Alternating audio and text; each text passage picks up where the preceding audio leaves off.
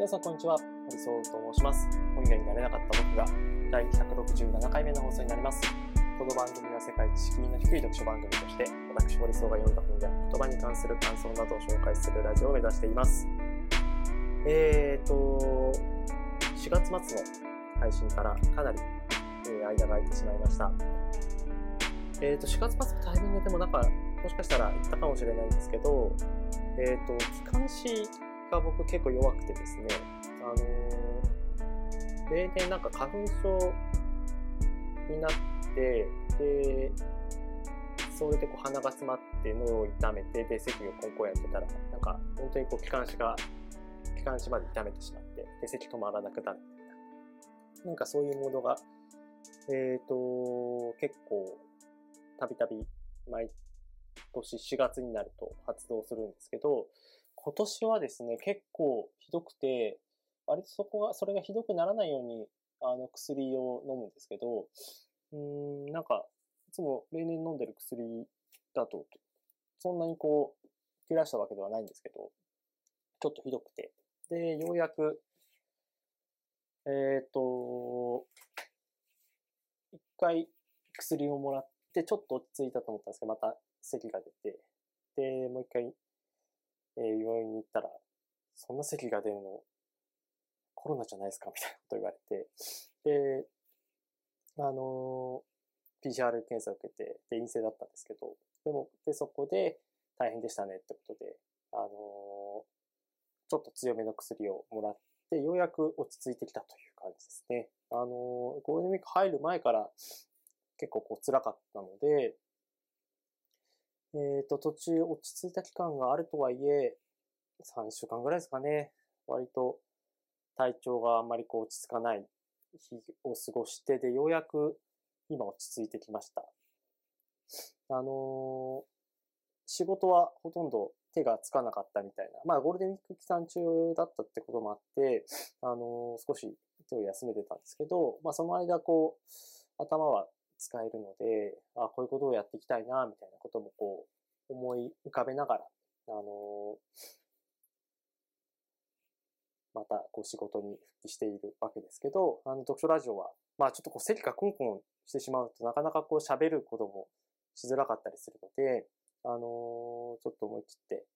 更新をこう止めてたんですけど、頭の片隅にはあの当然あって、えー週2の配信どれぐらいこう続けていけるかわかんないですけど、なるべく、あのー毎週1本は少なくとも、えー配信していけるように頑張りたいなと思っております。引き続きよろしくお願いいたします。ちなみになんか、その期間中、えー新しく5年ぶりに MacBook を買って、あのー MacBook Air ですね、M1 チップが搭載されているもので、まあさすが、まあ5年前のモデルはやっぱこう古くなっているのと、パワーがそんな強くなかったっていうこともあって、結構 M1 チップは多分なんか、ちょい前の MacBook Pro にも同じようなものが、あの、内蔵されていて、パワーだけだったらそんなに MacBook Pro と変わらなくて、あの、MacBook Pro の方が、その他いろいろ、えー、画像編集とか、まあ、いろいろこう、同時にこう処理を行う場合には、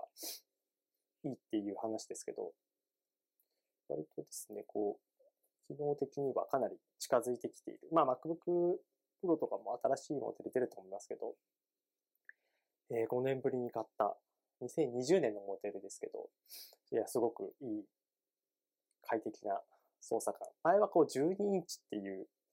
結構こう MacBook の中でも珍しいモデル。多分、12インチのモデルはそれきりだったので、MacBook の中でも珍しいモデルだったんですけど、またこう、えーその前、その12インチ買う前は13インチで、えー12インチになって、で、また13インチに戻ってっていうことで、久しぶりに、あ、なんか1インチ違うだけでも、結構こう、見れる画面のこう大きさと違うな、ってことを実感しながら。まあその分、200から300グラグラムぐらい、えー増えたんですけど、割とこう快適に、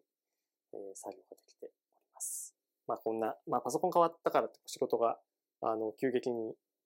あの、進むわけじゃないんですけど、新規一点、えー頑張っていきたいなと思っております。読書ラジオ本屋になれなかった僕からも引き続きよろしくお願いいたします。はい。ということで、えっと、この167回目の配信から、えっと、計4回、まあちょっとこう、連続でやっていきたいのが、岸見一郎さんとアドラーということで、え企画をやっていきたいなと思っています。岸見一郎さんといえば、あの、哲学者の方で、えっ、と、まあ、有名な本として、えー、古賀文武さんと一緒に書いた、えー、嫌われる勇気、幸せになる勇気。嫌われる勇気の方は世界で500万部とか、えー、売れたというかなり大ベストセラーになって、今でも、あの、その第2弾である幸せになる勇気とかは図書館とかでサクッと実は借りれたりするんですけど、嫌われる勇気はなかなかこう借りれない予約待ちが多かったりとか。なんか、これ、なんだっ2010、えっ、ー、と、3年の本で、9、8年半前ぐらいの、えー、本ですけど、まあ、ブックオフとか僕行くんですけど、ブックオフの値段で、えー、なんかこう参照するのはあれですけど、未だに、もともとこう1500円ぐらいの本ですけど、半額とかにはなってないですもんね。1000円ちょっとぐらい。まあ、1850円とか、なんかそれぐらいで売られてたりとか。普通だったら8年半とか経ったら、特にこう自己啓発本というジャンルであれば、あの、まあ、100円、200円になる、ま、ならなくとも、もっと値段下がってもおかしくないですけど、あの、まあ、未だにこう、普通に、新、あの、新刊というか、新品としても、えー、売れ続けている本なので、その辺はやっぱり、やっぱいい本なんだろうなとは思ってたんですけど、えっ、ー、と、年末年始、最初にあの、年末に、えっ、ー、と、幸せになる勇気っていうのが、あの、図書館にあって、あ、これは話題、話題だった本だな。あえてこう過去形で言いますけど、話題だった本だなと。で、えっ、ー、と、借りてみたんですよね。で、それが思いも、思いがけずと言っていいのか、面白くて、えー、知らない人に、まあ、体裁みたいな感じで説明すると、まあ、人生に悩む青年が一風変わった哲学者、鉄人のもとを訪ねると。で、その鉄人と青年の対話を通じて、えー、アドラー心理学の真髄に迫る。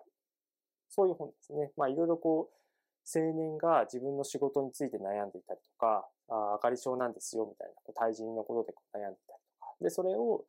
えっ、ー、と、まあ、どういうふうにこう解決していくかというか、悩みを解消するというよりは、まあ、悩み解消もそうなんですけど、で、あなたはこの先何がしたいのか、どうなりたいのかっていうことをこう、まあ、鉄人が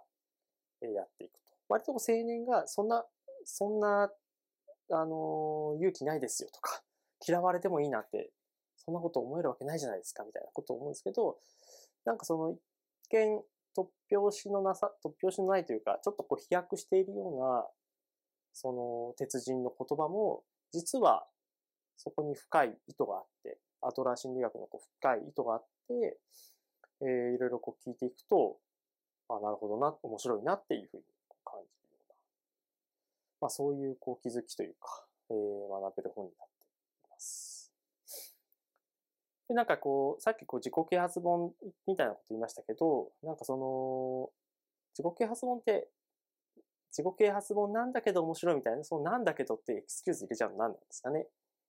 堂々と読めばいいと思うんですけど、まあもちろん世の中にはいろんな自己啓発本と言われているものがあって、えー、それが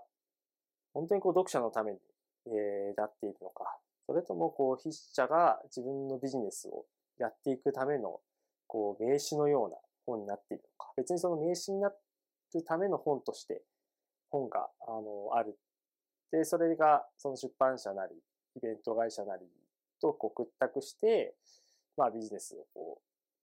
う別のこう角度からこう盛り上げていったりとか、まあそれを自体のこうビジネスモデルは否定しないですけど、まあそういうなかなかこう毎日ばつけるような、えー、内容の本も多い中で、嫌われる勇気、幸せになれる勇気っていうのは、まあ、ライターの古賀文武さんのその出力というか、えー、もうずっとこうライターをこう経験ずっとしてきた中で、あのー、この読書ラジオでも取材執筆遂行という本を紹介しましたけど、まあその経験、惜しみなく、その、なんだろう、本という形で、えー、構成とか内容とかも含めて、企画とかも含めて発揮されてるな、みたいな感じたりとか。そうそう、多分、僕がこの幸せになる勇気手に取ったのも、その小川さんが、え書いている本ということで、か書いているかをこう、まあ、筆まあ、共同の筆者っていうことで、え書いている本ということもあって、今日、ってことに取ったんですけどね。で、えっと、まあ、めちゃくちゃ面白かったので、まあ、これをきっかけに、えー、嫌われる勇気、幸せになる勇気というのも買いましたと。で、あの、すいません。最初に言えばよかったんですけど、まあ、全4回で、えー、配信、岸見ロボットアドラということで、えー、発信していきたいなと思うんですけど、えー、167回は、えー、まあ、前段というか、まあ、この新日郎とアドラーと企画をこう、なんでやろうかっていうのを思ったきっかけをまずは話そうかなと。で、えー、168回、2回目になる、2回目は、えー、岸道郎さんの、えー、最新、最新作というか、こう、近所である、孤独の哲学、生きる勇気を持つためという本を紹介します。で、169回で、えー、3回目で、えー、嫌われる勇気、えー、4回目で幸せになる勇気という形で、えー、配信をしていきたいなと思っています。あのー、本当はこれ、4月の最初に、なんかこう、年度が変わるタイミングで、新社会人の方とか、まあ、新しくいろんなことをやっていこう、チャレンジしていこうっていう時に、まあ、紹介しようかなっていうのを思ってたんですけど、えー、まあ、伸び伸びになってしまいましたと。なんかこう、自分の中でも、まあ、まだまだそのアドラーというものを、アドラーがこう言っていることを落とし込めているかって言ったらやっぱ全然落とし込めてなくて、その、アドラー心理学の特徴って、例えば、えー、目的論と言われている。過去の原因ではなく、今の目的を考えようっていうのが例えば一つあります。で、それって具体的に何かっていうと、あのー、まあ、例えば、えー、なかなかこう、外に出れず、こう、引きこもりとか、まあ、ニートとか、まあ、そういうふうにこう呼ばれている人で、それをこうアドラー自身がこう否定しているわけではないんだけど、まあ、そこに対して、まあ、本当は外に出ていろんなことをやっていきたいんだっていう願望がある人に対して、えっ、ー、と、まあ、過去いじめがあってとか、あの、対人関係で苦しいことがあってとか、挫折して、みたいな、そういうこう原因に、えっ、ー、と、外に出れないものを、え、委ねるのではなく、この目的論、アドラーが言う目的論は、外に出ないっていう目的がまずあるんですよと。その目的を達成するために、外に出る不安や恐怖といった感情をこしらえてるっていうことを言うんですね。まあそれは、その嫌われる勇気の中でも、青年がそんなバカなことないじゃないですか。外に出ないっていう目的があるわけがないみたいなこと言うんですけど、あの、外に出ない。結構こう新しいことを始めるのにこう臆病な方っていますよね。まあ僕も、あの、そんなにこうぴょんぴょん始められる方ではないですけど、なんかその、起業するしないとかもそうですけど、やっぱり起業したいんだけど、起業するためにはみたいなことを考えるときに、でもこう現状維持を選んでしまうのは、やっぱりこう現状維持でいたい。そのために、その失敗する原因をこう考えて、その失敗したくない、なんかこう笑われてるのが怖いっていう。だから、現状維持でいようっていうことがまず目的にあって、そのために後付けでこういろんなものをこう作ったりとか、まあ、作るまではちょっと言い過ぎかもしれないなとは、あの、思わなくもないんですけど、でも、やっぱりそこがなんか頭の片隅でこう強く、あの、根付いて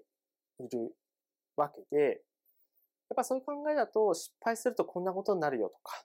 その失敗した人のこう悲惨なストーリーとか、あるいは、あの、今はこう景気が良くないとか、まあ、いろんなネガティブなこう情報が出てきちゃいがちですよね。それは、あの、目的、アドラーのこう目的論という考えに基づくと、やっぱりそこは、あの、起業するんだとか、まあ、なんか新しいことをするんだ。こう、外に出て働き始めるんだ。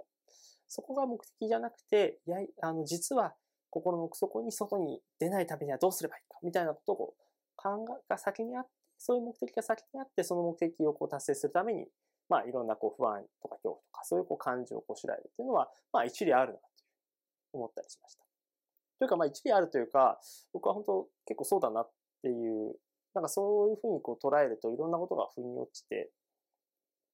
なんかこういろいろこう後ろ向きだったりとか、ここその創業していろんな人にこう、本当はこうアプローチして、えー、仕事を取ってこなくちゃいけなかったりするんですけど、それをやってないのは、まあ、こう、断られるのが怖いとか、あの、馬鹿にされるのが怖いとか。でも、別に、断られたって、馬鹿にされたって死ぬわけじゃないし、なんかその、なんつうんですかね。まあ、そこ、その断られる理由、断られた理由とかを、なんかこう、知れるだけでも、やっぱアプローチしてった方がいいわけですよね。まあ、起業してなんかこう、仕事を取っていく。まあ、それでこう、ちゃんと会社の経営を成り立たせるためには。だけど、それをやらないっていうのは、あ、なんか、別の目的？なんかこう、あんまりこう、今のままでのんびりとこう仕事ができればいいやみたいなことが、やっぱ、それをこう維持するためにはどういう、どうすればいいかっていうのがあって、まあそういうこう感情、負の感情をこしらえて。なので、やっぱまあ、その目的という、目的論に沿って言うと、何を目的にしようかっていうことをやっぱまあ、まずは考えなくちゃいけないんだけど、少なくともなんかこう恐怖とか不安みたいな感情が芽生えた先には、自分、実は自分があの、現状をこう変えたくないっていう、そういう考えがあるんじゃないかっていうことをこう意識した方が、それに自覚的になった方がいいんじゃないかな、みたいなことを考えたりしました。この流れでなんかまあ有名なアトラ心理学で結構有名なこともう二つぐらい挙げると、まあ人間の悩みは全て対人関係であると。あの、個人で完結する悩み、いわゆるこう、内面の悩みみたいな存在しなくて、えー、必ず他者の影が存在する。うん。なんかこう、なんですかね。自分がこういうミッションを達成したいと、こういう仕事をやりたいっていうのも、その個人の本当内からこう湧いてきたものではなくて、それをやることによって誰々にすごいって言われたりとか、あるいは誰々に、あの見損なわれたくないとか、そういう他者の存在がいる。だから、無人島に一人とか宇宙でただ一人しかいないっていう時に悩みなんて絶対ないんだ。あとは課題の分離ってやつですね。えー、この課題はこれは誰の課題なのかという視点から自分の課題と他者の課題を分離する必要があるって考え方ですね。これは、あの、親が、これは本当結構僕はアドラー心理学の本当真髄の一つだなと思っていて、親が勉強しなさいっていうふうにこう、まあ、誰も勉強しなさいって言われて、ありがとう、お父さんお母さんっていうふうに思う人いると思うんですけど、これはもう典型的で、親が勉強しなさいってメージするのは、その他者、つまり子供ですね。子供があの、学力をつける何でもいいですけど、子供がなんか自分の人生をより良くしていく。みたいな、そういうこう課題に対して、親が勝手にその子供の課題に干渉する、土足で踏み込むような行為だっていうことを、まあ、アドラーは、えー、言うわけですね。えー、岸見さん、古賀さんは、自分を変えることができるのは自分しかいないということを、えー、鉄人に言わせています。で、同じような言葉のまあ、ことわざとして、えー、馬を水辺に連れて行くことはできるが、水を飲ませることはできないですね。だから、親は別にな、だからってこう放置しなさいっていうことを言ってるわけじゃなくて、まあ、それをこう、環境とか、なんかこう、協力をするような体制を作るっていうことは、あの、必要というか、まあ、そういうこう、人と人同士の上下関係じゃなくて、フラットな協力関係みたいな中で、相手とまあ、つながりましょうというか、相手とこう、関わりましょうですね。まあ、その考えだと、親は、まあ、その、子供に勉強しなさいっていうことは当然しなくなって、で、かつ自分に、その課題の分離の中で、これは自分の課題、これは子供の課題だっていうことを考えていくと、まあ、自然にその協力をするみたいな、そういう行動ができるんじゃないか。あの、環境を整えましょうっていうのではなくて、まあ、自然にその課題の分離をして、これは自分の課題だっていうふうにこう捉えて、で、子供のために何かをしたい。っていうふうに思ったら、その水、馬を水辺に連れていく。まあそういう意味でこう教育とか、そういうものがあったりとか、うん、サポートみたいな会社であれば、えー、いきなりこう新人が難しい仕事できなかったりする。だけど、しっかり働けっていうふうにこう、無理やりこう働かせることはできない。それはこう就業規則であっても、なんか評価制度であっても、なんかインセンティブ制度であっても、それはやっぱできなくて、実際それをやるかやらないかは、えー、その人次第だ。水を飲ませる仕事を実際するのはその人次第なので、周りは何かしらのこうサポートをする。こう無理やりこの水を飲ませるような、仕事させるようなことはやっぱできなかったです。ということは意識的であろうっていうことは、なんかアドラー哲学の真髄で、で、それをこう具体的、抽象的な概念的なことはわかるけど、じゃあ具体的に何をすべきなのかっていうところまでは、あの、正直僕はまだまだ、あの、試行錯誤している段階ですけど、まあそういう考えがあるんだなっていうことは頭の片隅に置きたいなっていうことをなんか、年末年始、あの、嫌われる勇気と幸せになる、それぞれこう読んで、え、考えた次第です。すごくこう、だから実践に、実践を意識した書、本として、まあ、自己啓発本って全部そうかもしれないけど、あの、すごくおすすめの本だし、アドラーというものを、まあ、今こそ、え、読み直していただけるといいんじゃないかな、なんて思う次第でございます。ということで、えっ、ー、と、167回目の配信は、えー、これからアドラーについていろいろこう、僕がこう思うこと、感じたことなんかをこう中心に、えー、話していきますが、まあ、その前段として、えー、一旦、えー、167回の配信は以上となります。また次回配信もお楽しみください。